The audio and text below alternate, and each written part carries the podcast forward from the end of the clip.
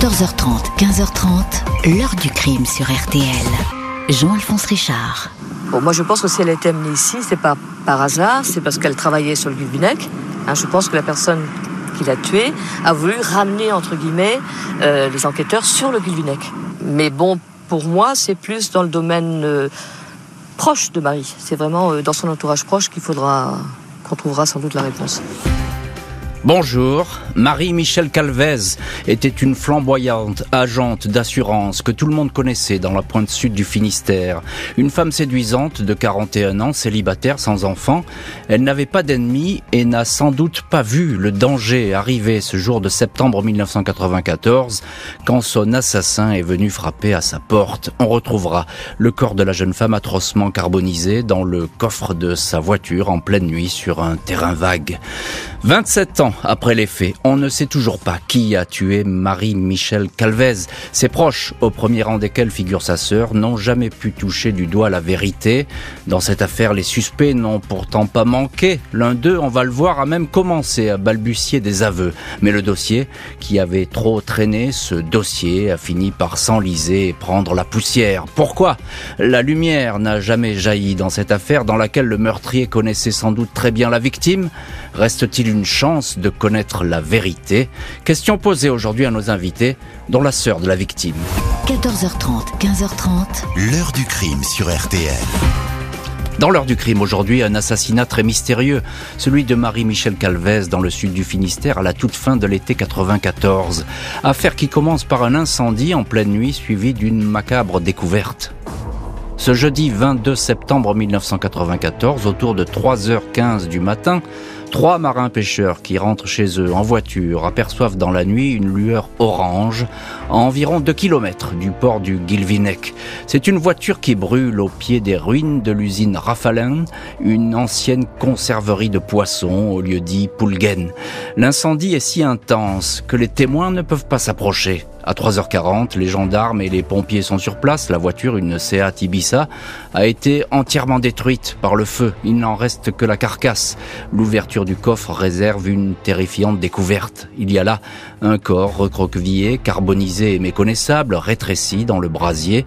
Sous l'effet de la chaleur, qui a peut-être atteint 900 ou 1000 degrés, les dents ont éclaté. La plaque d'immatriculation de la Seat donne le nom de la propriétaire, Marie-Michel Calvez, 41 ans agente d'assurance, demeurant 13 allées des Hortensias à Plonéour-Lanverne, une petite commune à seulement une quinzaine de minutes de là. Les expertises attestent rapidement qu'elle est bien la victime. L'autopsie qui suit indique que la malheureuse était déjà morte quand on l'a placée dans le coffre. Les légistes sont toutefois incapables de se prononcer sur les causes du décès tant la dépouille a été détériorée. Mais il s'agit bien d'un crime, un assassinat. Dès 5 heures du matin, les gendarmes de la section de recherche de Rennes et les experts de la police scientifique inspectent la voiture. Des cales de bois, qui servent généralement à immobiliser les véhicules, ont été jetées sur la banquette arrière, enroulées de tissus imbibés d'essence pour accélérer l'incendie, selon les spécialistes. Un incendie volontaire, destiné à détruire tout indice, toute empreinte. Le site de l'ancienne conserverie n'a pas été choisi au hasard. Peu de monde passe par ici en pleine nuit et les habitations sont rares. Pourtant, un peu plus loin, dans une maison, une femme insomniaque livre un témoignage capital vers 2h30. Elle a entendu deux voitures. Elle a reconnu tout d'abord le bruit de la Seat car son fils en possède une. La témoin a perçu les voix chevrotantes et saccadées, dit-elle, de deux hommes. L'un d'eux a dit C'est bon, maintenant, on peut y aller. Une seule voiture est repartie, deux hommes qui auraient abandonné le véhicule de l'assureuse après y avoir mis le feu. La nouvelle de la mort de Marie-Michel Calvez glace d'effroi ce coin du Finistère. Cette femme brune aux yeux verts, dynamique, toujours disponible, était connue de tous. Elle sillonnait les routes de la région pour vendre des polices d'assurance pour le compte de l'UAP. Efficace et persuasive, redoutée par ses concurrents. Elle était célibataire mais fréquentait depuis quelques mois un médecin généraliste local, le docteur Michel C. La veille, mercredi 21 septembre, elle avait d'ailleurs rendez-vous avec lui à 20h. Le couple devait se rendre chez un ami peintre pour récupérer deux tableaux qu'elle avait commandés. Marie-Michel n'est pas venue à ce rendez-vous. Curieusement, le docteur C ne s'est ni inquiété ni formalisé. C'est lui qui annoncera le lendemain la découverte de la voiture calcinée à la sœur de la victime, Catherine Calvez, institutrice à Brest. Annonce faite sans la moindre émotion. Et on va voir euh, que ce médecin compagnon va être effectivement le premier à attirer l'attention des enquêteurs. Que va-t-il dire? On, va en parler dans les chapitres suivants. Arrêtons-nous euh, pour le moment euh, à cette scène de crime. Et on commence avec vous, Catherine Calvez. Bonjour. Bonjour. Merci beaucoup d'avoir accepté l'invitation de l'heure du crime et d'être aujourd'hui présente dans le studio de l'heure du crime. Vous êtes la sœur de Marie-Michel Calvez et cela fait 27 ans désormais que vous vous battez pour connaître la vérité. Vous n'avez rien lâché et en cela votre combat il est tout à fait remarquable. Et on ne peut que vous, vous saluer aujourd'hui euh, d'avoir cette détermination. Euh, une question simple, Catherine Calvez, euh, qui, qui pouvait en vouloir à votre sœur? Comme ça, qu'est-ce que vous dites à l'époque? Bah, Écoutez, à l'époque, à l'époque, j'ai j'ai rien compris j'ai pas vu. Je parce qu'apparemment elle avait une vie quand même assez calme. C'est alors bon, évidemment, c'est une jeune femme célibataire. Bon, elle, elle évoluait dans un milieu. Euh, euh, il y avait tout le contexte professionnel. Je sais qu'elle avait des soucis euh, vis-à-vis de la concurrence, des soucis dans sa propre équipe de d'agents d'assurance. Euh, mais, bon. mais, de là à, connaître, ah, bah, à, commettre un tel assassinat. Ah oui, bien sûr. Et bien sûr. Hein mais voilà, je vous, je vous réponds. Je sais qu'elle avait des, soucis de ce point de vue-là, on en avait parlé. Bon, elle évoluait aussi dans le milieu de la pêche. Bon, euh, moi, je connais pas beaucoup ce milieu, si vous voulez. Tout, tout ce qui est côté professionnel, côté euh, client, moi, je je connaissais pas. Je... Ce qui est certain, c'est que vous n'avez rien vu venir. Il y avait pas de, il y avait, est-ce qu'il y avait des signes de, bah, elle était menacée. Il y a quelque chose quand même qui m'a étonné, c'est que bon, on se téléphonait quand même très très souvent, au moins deux, trois, euh, quatre fois par semaine, euh, et je ne l'ai pas eu au téléphone à partir du 11 septembre. Ce qui pour moi n'était pas normal. Et vous avez essayé de la joindre à ce moment-là? Bah, Non, en général, c'était elle qui m'appelait parce que, hmm. bon, moi j'avais des horaires fixes. Hein, je... bon, bah, c'était des horaires d'enseignante de collège. Hein, bon, elle savait que je ne travaillais pas le mercredi, elle savait que j'étais disponible aussi le, samedi, le dimanche. Bon, elle, c'était plus variable dans la mesure où elle faisait du démarchage. Bien donc c'était des elle horaires était itinérante, peu, hein, voilà, ça, un peu plus élastique. Et depuis qu'elle avait rencontré euh, la personne dont vous parliez, là, le médecin. elle euh, dormait chez lui le soir. Hmm. Donc c'était bon, il n'y avait pas de portable à l'époque, donc la joindre le soir, ça sous-entendait appeler chez lui. Ouais, c'était un peu gênant. Et moi, ça. me gênait. Parce que bon, c'était euh, bon, bah, 8 heures du soir, euh, elle n'avait peut-être pas envie de. Bah, ou son compagnon, en tout cas, elle n'avait peut-être pas envie de passer une heure au téléphone. Ce que vous nous dites, Catherine Calvez, est intéressant parce que ça veut dire qu'il y a une, une, parenthèse un petit peu dans, temporelle, là, hein, mm-hmm. pendant une semaine, deux semaines, je ne sais pas, où vous n'avez pas. Une dizaine de jours. Ouais, une dizaine de jours où vous la perdez un petit peu de vue, votre, votre sœur. Hein. C'est votre grande sœur. Hein. C'est ma grande sœur, oui. Trois ans, mon aîné, Et donc vous êtes toujours très bien entendu. Ah oui, Elle vous confiait beaucoup de choses. Tout à fait. Hum. Et, c'est d'autant plus étonnant que le 17 septembre, c'est l'anniversaire de mon compagnon, et bon, on avait l'habitude de fêter, peut-être pas en faisant des, des dîners, des pots, etc., mais au moins se souhaiter les anniversaires. Hum. Et j'avais trouvé curieux, effectivement, qu'elle l'appelle pas. C'était curieux, effectivement. Bonjour, maître Didier Seban. Bonjour. Merci beaucoup, vous aussi, d'être dans le studio aujourd'hui de l'heure du crime. Vous êtes l'avocat euh, de la famille Calvez et de Catherine Calvez qui est ici euh, présente. Euh, que sait-on de cette dernière journée de Marie-Michel Calvez euh, est-ce qu'on a pu reconstituer dans le détail ce qui, s'est passé Oui, on, sait qu'elle a euh, qu'elle a passé la nuit euh, chez son compagnon, qu'elle est revenue le matin, qu'elle est repassée chez elle, qu'elle a travaillé toute la journée, qu'elle a mangé au restaurant. on sait qu'elle revient chez elle après son travail, puisqu'on après son dernier rendez-vous, c'est ça Après son dernier rendez-vous, on voit sa voiture garée devant chez elle, d'après les témoignages des voisins, et puis, euh, on sait qu'elle avait ce rendez-vous avec euh, son compagnon, euh, le médecin dont vous avez parlé, pour aller voir des tableaux. et c'est entre ce moment où elle repasse chez elle en début de soirée et le moment où elle avait rendez-vous avec lui que se situe très certainement l'instant de la disparition. C'est très court. C'est très court, oui. C'est très court. Et on peut se demander si que, effectivement la, la personne qui l'a agressée la connaissait très bien, en tout cas connaissait les lieux. Euh, elle a agi vite et euh, à l'abri des regards. On peut l'imaginer, on est dans une petite rue euh, où tout le monde se connaît, où il y a des maisons euh, euh où les gens habitent depuis très longtemps. Donc euh, on peut imaginer que si quelqu'un d'étranger était passé par là, s'était fait remarquer, les gens, une voiture particulière ou quelque chose, les gens l'auraient signalé. Et puis on peut se dire que peut-être, alors elle ne fermait pas sa porte à clé, mais qu'elle n'aurait pas ouvert sa porte à n'importe qui. qui. Donc effectivement, on est vraiment parti sur cette idée d'un meurtre de la proximité. Vous êtes d'accord avec ça, Catherine Calvez? C'est quelqu'un qui la connaît, ah qui a, commis ce crime? Pour moi, oui. Et vous, vous disiez dans le petit son qu'on a passé euh, là au tout début de, l'heure du crime euh, que finalement, euh, c'est pas un hasard si elle a été emmenée là, près du Guilvinec. Alors, je ne pense pas qu'elle ait été tuée là où on a découvert son mhm. corps. Je pense qu'on l'a ramenée là, par contre, parce qu'elle travaillait justement sur le secteur du Guilvinec, Pamar. Euh, c'était sur le secteur d'activité. Donc, pour accréditer peut-être le fait que c'était quelque chose qui s'était passé dans le milieu professionnel ou dans le milieu des clients. Euh.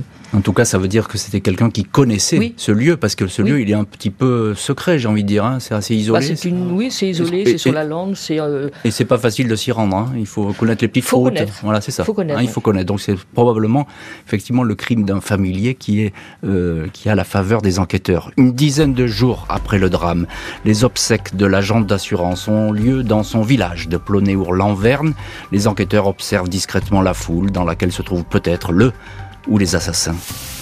Le procureur de la République de Quimper, Bruno Gesterman, n'est pas décidé à désigner tout de suite un juge d'instruction. L'enquête de flagrance continue. Sans doute le magistrat estime que l'affaire Marie-Michel Calvez sera rapidement résolue. Tous les soupçons se portent alors sur le dernier compagnon de la victime, le docteur C, et sur son attitude distante vis-à-vis des événements. Entendu une première fois, il a confirmé un rendez-vous fixé avec Marie-Michel le mercredi 21 septembre à 20h. Elle n'est pas venue. Il s'est couché à 22h sans chercher à savoir où elle était. Apparemment, tout allait bien entre eux. Marie-Michel semblait épanouie. Ils auraient formé des projets de mariage, description écornée par la sœur de la victime qui parle d'une relation plus tendue qu'il n'y paraissait et d'une violente dispute qui aurait éclaté entre les amoureux. L'enquête va faire du surplace pendant de longs mois jusqu'au 22 février 96, deux ans après l'assassinat. Le docteur Michel C. est alors placé en garde à vue à la gendarmerie de Quimper. Il répond qu'il n'a jamais agressé Marie-Michel. Il n'a pas quitté ce soir-là son domicile. Il s'est senti contrarié et vexé qu'elle ne vienne pas au rendez-vous et c'est pour cela qu'il n'a pas cherché à la contacter. Il dément toute dispute. Après 48 heures de garde à vue, Michel C. est libre. Aucune charge n'est retenue contre lui. La piste du compagnon s'évanouit. L'enquête confiée désormais à la juge d'instruction, Françoise Mario, va tenter d'explorer les autres pistes. Le capitaine de gendarmerie, Michel Alise, chef d'enquête, se met en quatre pour tenter de rattraper le retard. Il lance une multitude de vérifications. Les procès-verbaux sont relus. De nombreux témoins, familles, amis, commerçants, clients sont entendus, réentendus. Un voisin de la rue des Hortensias affirme avoir vu la voiture de Marie-Michel devant chez elle mercredi soir. La jeune femme serait donc repassée à son domicile avant son rendez-vous avec son compagnon. Un autre véhicule de couleur marron stationné devant la maison a également été aperçu. Les enquêteurs n'excluent pas la piste de la vie professionnelle de la victime. Plusieurs concurrents redoutaient cette démarcheuse qui multipliait les contrats, notamment auprès de la clientèle des marins-pêcheurs. Un assureur aurait été furieux contre elle au point de l'accuser de détournement de clientèle. Cet homme est placé en garde à vue, mais les soupçons le concernant sont levés. Les gendarmes examinent encore les contacts noués entre la femme assureur et une famille qui avait soudain bénéficié d'un joli patrimoine. En fait, un détournement de fortune. Marie-Michel Calvez en savait-elle trop sur cet argent acquis illégalement? Aurait-elle eu envie de dénoncer cette famille? Mais là encore, cette hypothèse s'effondre. Et nous voilà donc dans les premières pistes, les premières hypothèses, même si le temps court et le temps passe, on est là presque deux ans après, après les faits. Euh, Maître Didier Seban, vous défendez la famille Calvez et, la sœur de Marie-Michel Calvez, Catherine Calvez. Euh, la piste du compagnon médecin, on a, est-ce qu'on a été, est-ce qu'on s'est focalisé euh, sur cette piste au point de, de ne pas regarder autre chose? D'abord, on l'a peut-être pas faite si bien que ça, sincèrement, parce que c'était un notable il n'y a pas beaucoup de médecins, euh, c'est une personnalité, euh, une famille de médecins, tous ces éléments-là. Je pense que les gendarmes ont hésité À ce point-là. à l'époque, euh, euh, on n'a pas fait de perquisition. euh, vous savez, on n'a pas retrouvé la scène de crime. Au fond, on a une deuxième scène de crime qui est le lieu où on trouve le véhicule. Mais où a-t-elle été tuée Puisqu'on sait qu'elle a été tuée avant cet incendie. Donc, euh, euh, on, on a peut-être une attitude de- un peu de déférence parce que c'est un médecin, c'est une personnalité. Et, et je crois que euh, à l'époque, on va mettre beaucoup de temps à se décider à y aller. Mhm. Et, et peut-être parce qu'on n'a pas confié le dossier à un juge d'instruction, euh, qu'on est encore sous la forme d'une enquête préliminaire.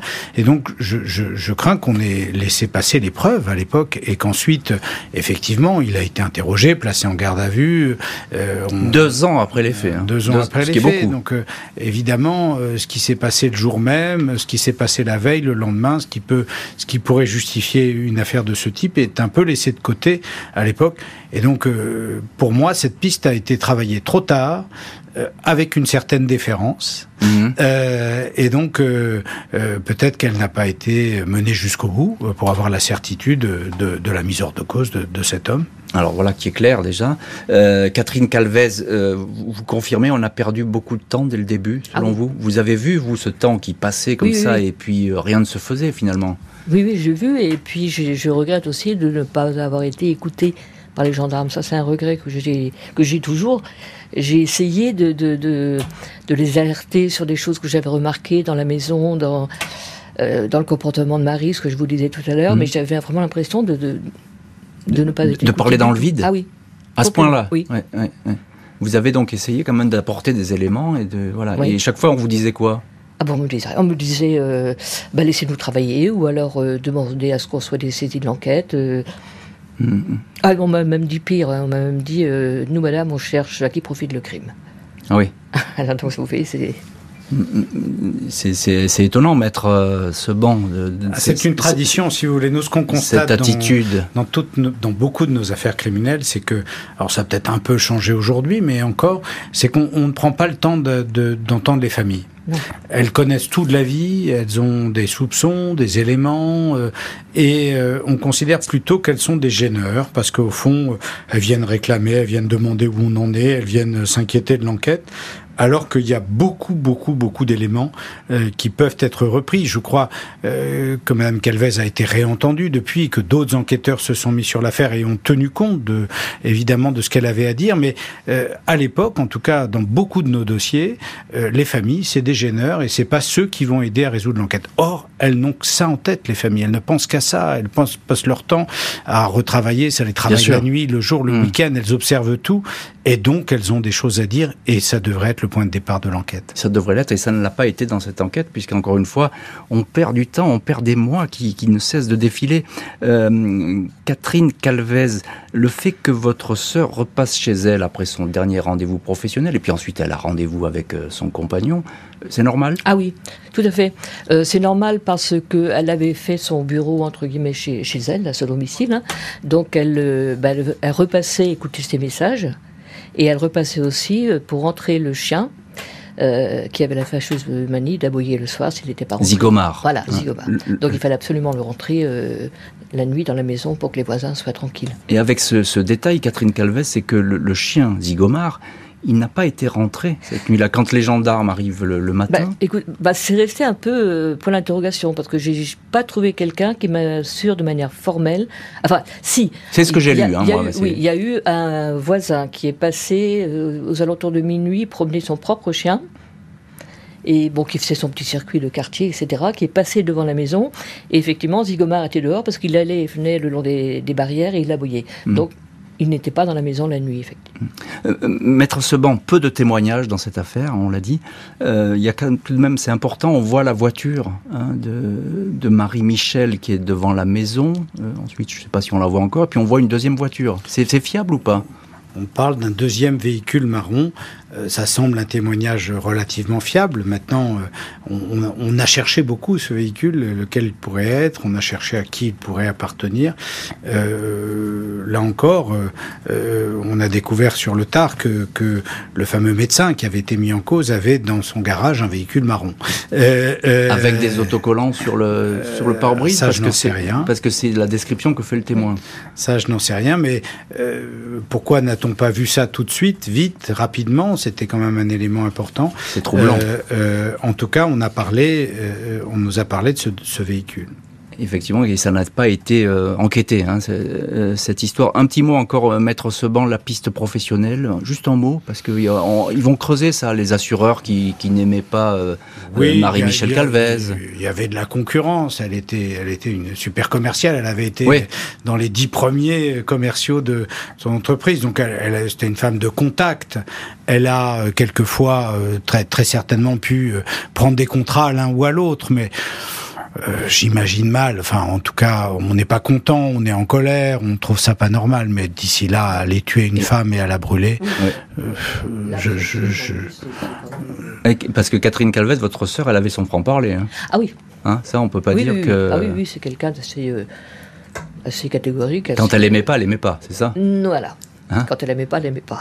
Donc ça, ça pouvait se sentir. C'était blanc, c'était noir, c'était pas gris. Et ça aurait pu, selon vous, lui attirer des, inimitiés, des... mais pas, pas encore une fois, ce, que dit euh, Maître Seban, pas à ce point-là. Non, je ne pense pas, non.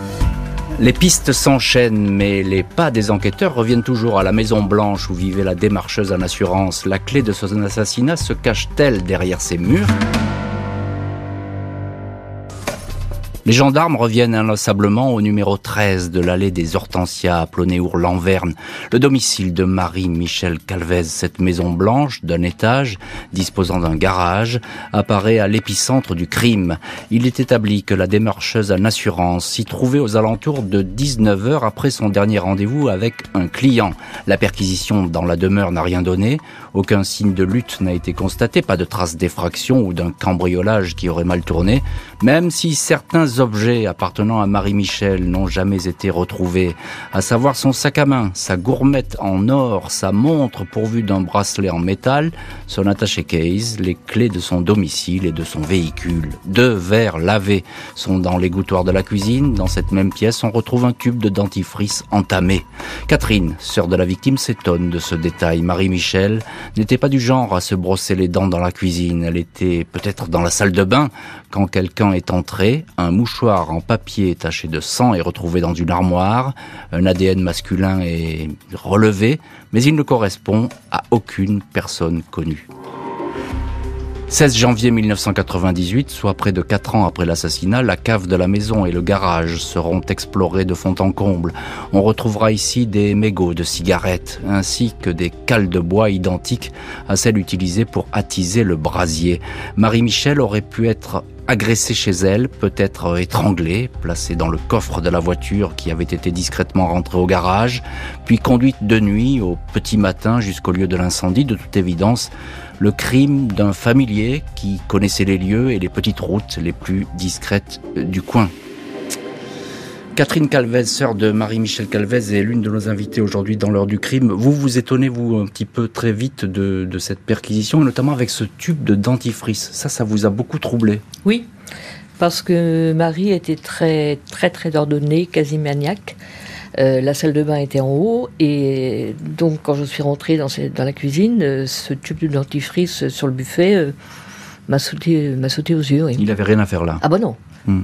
Non, c'était un tube de dentifrice entamé, donc si ça avait été un tube de dentifrice, je l'ai dit souvent, neuf, bon, elle rentre des courses, elle le pose, elle oublie de le monter Ok, mais bon, là, pas un tube entamé, quoi. Qu'est-ce que ça n'a rien à faire dans une cuisine Est-ce que Marie-Michel avait l'habitude d'ouvrir la porte comme ça euh, Ou en tout cas, je crois que c'est Maître Seban, votre avocat, qui nous disait tout à l'heure qu'elle ne fermait pas forcément toujours la porte. Mais est-ce qu'elle était méfiante ou Non, elle n'était pas méfiante du tout, non. Hmm. Non, non.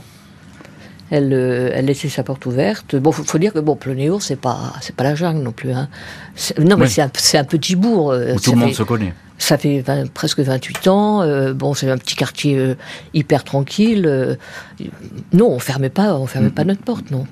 Maître Didier Seban, notre, notre autre invité dans l'heure du crime. Il y a des éléments troublants, tout de même ce mouchoir taché de sang, je crois. Et puis un ADN masculin qui se promène aussi. Oui, oui, qui, qui, qui n'a pas, qui n'a pas parlé jusqu'ici, qui n'a pas pu être imputé à tel ou tel. Qui n'est pas dans un fichier, c'est ça. Hein en tout cas, il n'a pas matché avec, euh, avec euh, celle d'un autre suspect. Alors, pourquoi ce mouchoir taché de sang dans une armoire Tout cela paraît bizarre.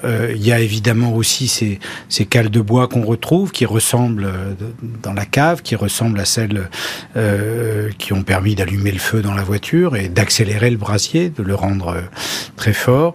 il y a ces mégots, bon, dans le garage. évidemment, tout ça doit être analysé aussi. C'est une des demandes que nous espérons voir, euh, voir euh, entendu. Tout cela doit être examiné au regard des, euh, des nouvelles, des techniques, nouvelles techniques. ADN. Ça n'a pas été fait, maître. Hein. Non, à notre connaissance, non. la question d'ailleurs de la conservation de ces scellés est posée, puisque tout le dossier est resté tout le temps à Quimper. Il n'a jamais été fermé, mais vous savez que la conservation des scellés en France est une est, est souvent un drame. Mm. donc nous avons réinterrogé pour que ça soit vérifié. Je crois que tout ça a été retravaillé récemment par les gendarmes chargés de l'enquête et que ils ont identifié ce qui pouvait être utile pour l'enquête. Donc euh, nous espérons que tout cela puisse être réexaminé. Si Marie-Hélène a été tuée là, dans cette maison, euh, l'individu s'est servi de ce qu'il avait sous la main ah finalement pour, pour euh, Mais il y avait, terminer son hein. forfait. Dans la cave, il y avait donc ces fameuses cales de bois, il y avait des piles de, de vieux torchons qui venaient de chez ma grand-mère, enfin bref, des piles de vieux torchons, il y avait des jerrycans d'essence pour la tondeuse, donc il y avait tout sur place. Hmm. Les enquêteurs pensent que celui qui a tué l'agente d'assurance la connaissait bien. Ils vont alors s'intéresser à un de ses meilleurs amis qui était aussi amoureux d'elle. 21 mai 1996, soit deux ans après l'assassinat, les gendarmes placent en garde à vue le dénommé Max C, 34 ans, marin d'État, employé à la base des sous-marins de l'île Longue. Max, divorcé, est un ami de longue date de Marie-Michel. Ses parents habitent en face de chez elle, lui-même loge au bout de l'allée des Hortensias. Les enquêteurs s'intéressent à cet homme qui fréquentait assidûment le domicile de la victime et en serait même éperdument amoureux. Curieusement, il n'était pas présent aux obsèques alors qu'il aurait dû porter le Il est décrit comme un individu colérique qui aurait été violent avec son ex-femme. En garde à vue, il dit avoir passé la tondeuse le mercredi 21 septembre chez ses parents. Il a aperçu Marie-Michel. Il précise ensuite qu'il lui a parlé, lui a emprunté un outil. Le témoin ne paraît pas très sûr de lui. Il semble vaciller alors que les questions se multiplient. 22 mai 96, l'interrogatoire reprend à 9h du matin.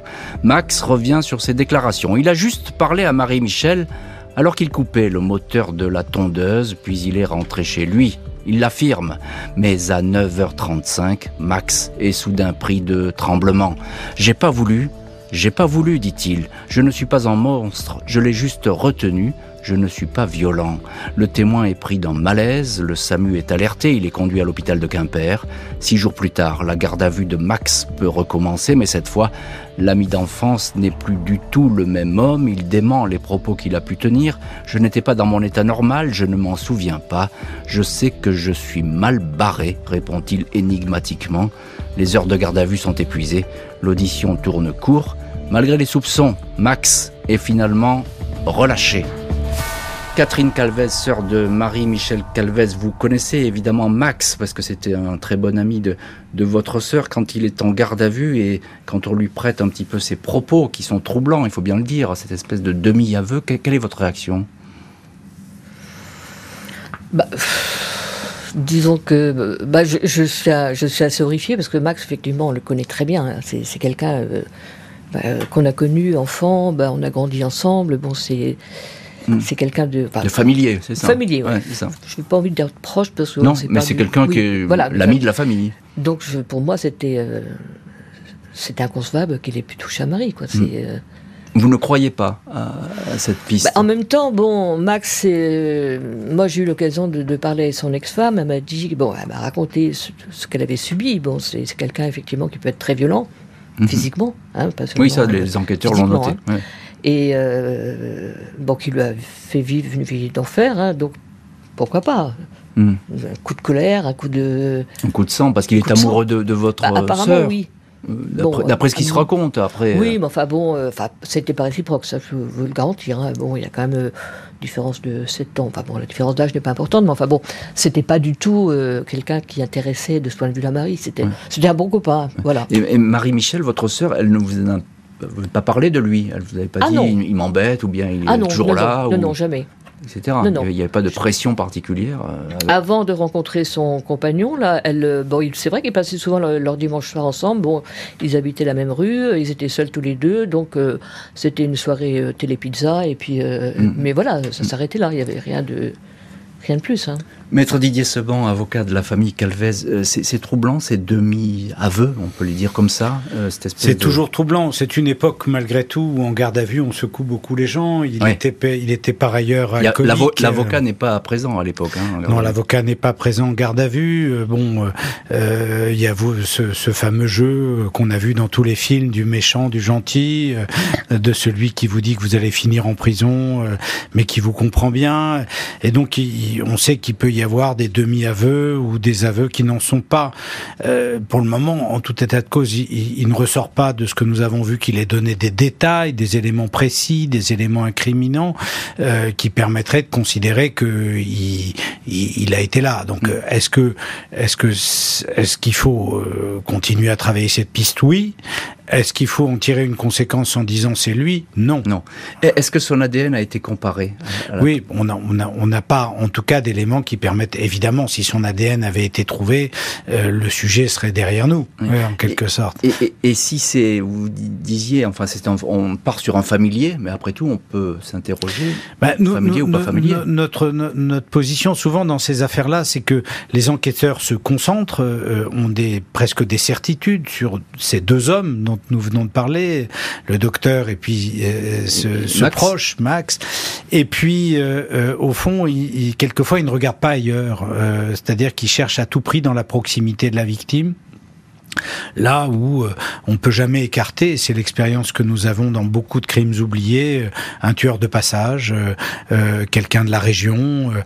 donc il y a sûrement un travail à faire par rapport à la criminalité, aux crimes qui ont pu être commis, aux crimes de femmes qui ont pu être commis dans la région, pour voir si on en a résolu d'autres et si on a bien vérifié que ça pouvait pas être le même auteur. Le dossier de l'assureuse assassinée va rester ouvert mais ne va plus s'enrichir d'éléments nouveaux. La sœur de la victime et son avocat ne vont pas pour autant cesser leur combat pour la vérité. En 1998, afin de relancer l'affaire, la famille de la victime avait obtenu l'accord du parquet de Quimper pour proposer une récompense de 300 000 francs, 50 000 euros aujourd'hui pour tout témoignage susceptible de contribuer à l'élucidation du crime. La gendarmerie va recevoir une vingtaine d'appels, mais aucun d'entre eux ne se transformera en témoignage capital.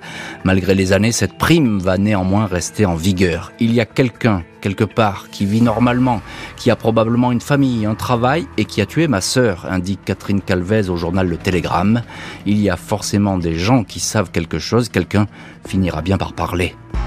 Le cendrier plein de mégots retrouvé dans la cave du 13 allée des Hortensias, le mouchoir en papier taché de sang, la trace ADN masculine retrouvée sur place, tous ces éléments livreront-ils un jour la vérité? Et je vous pose cette question, Maître Seban. On a quand même quelques éléments probants avec les nouvelles techniques. Aujourd'hui, on peut approcher euh, euh, facilement, mais on a l'impression que la justice, traîne un peu des pieds quand même dans ce dossier. Désolé, hein, mais... Non, non, non, mais c'est effectivement... Vous savez, c'est le dernier dossier criminel instruit à, à Quimper, puisque la juridiction, euh, aujourd'hui, ne peut plus prendre d'affaires criminelles. Il y a des pôles qui ont été créés. Euh, donc euh, on a des juges d'instruction qui se sont succédés, qui ont été absents, qui ont été remplacés tardivement. Donc il n'y a pas euh, forcément du côté de la justice les moyens, je dirais très clairement, de mener une enquête aussi importante. Et, et, ça fait partie des dossiers qui pour nous devraient être transférés au pôle de Nanterre, au pôle des, des, crimes non élucidés, où on va avoir des juges spécialisés avec des techniques nouvelles, avec les moyens des services centraux d'enquête, de gendarmerie de police.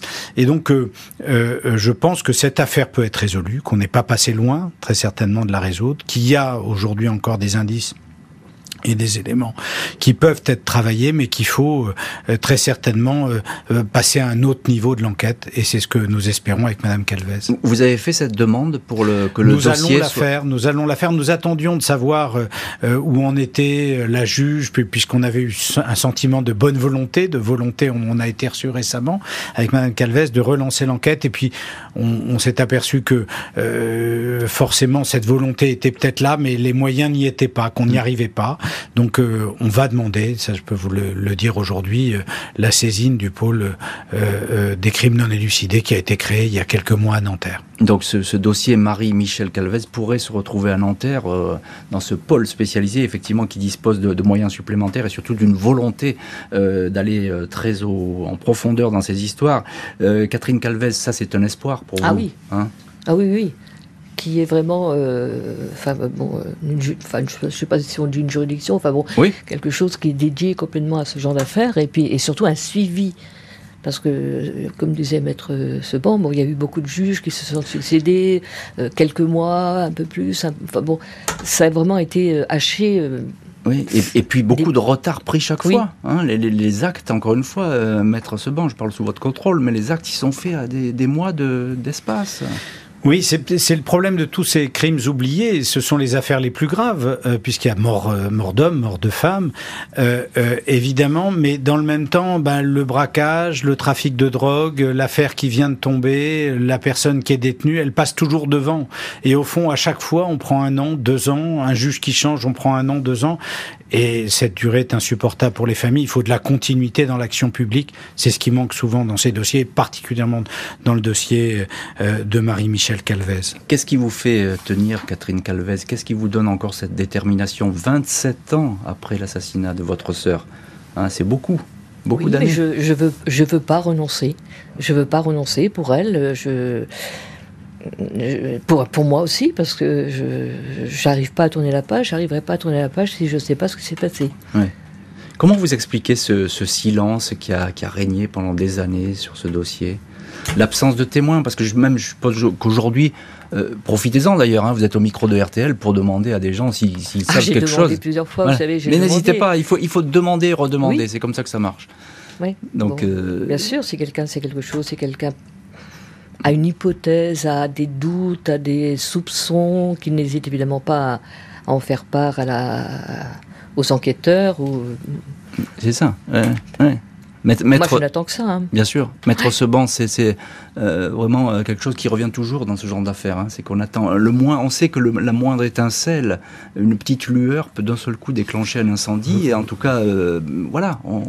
Je, je, raconte toujours cette, cette histoire dans l'affaire Estelle Mouzin, où, où, un homme, 15 ans après, euh, euh, nous a dit qu'il avait croisé euh, Michel Fourniret dans la station-service toute proche de Guermantes et ça, 15 ans après, ça a fait bouger l'affaire. Donc, il y a sûrement des gens qui ont appris quelque chose, qui ont, qui savent quelque chose, et, et ils peuvent le dire, même tant d'années après.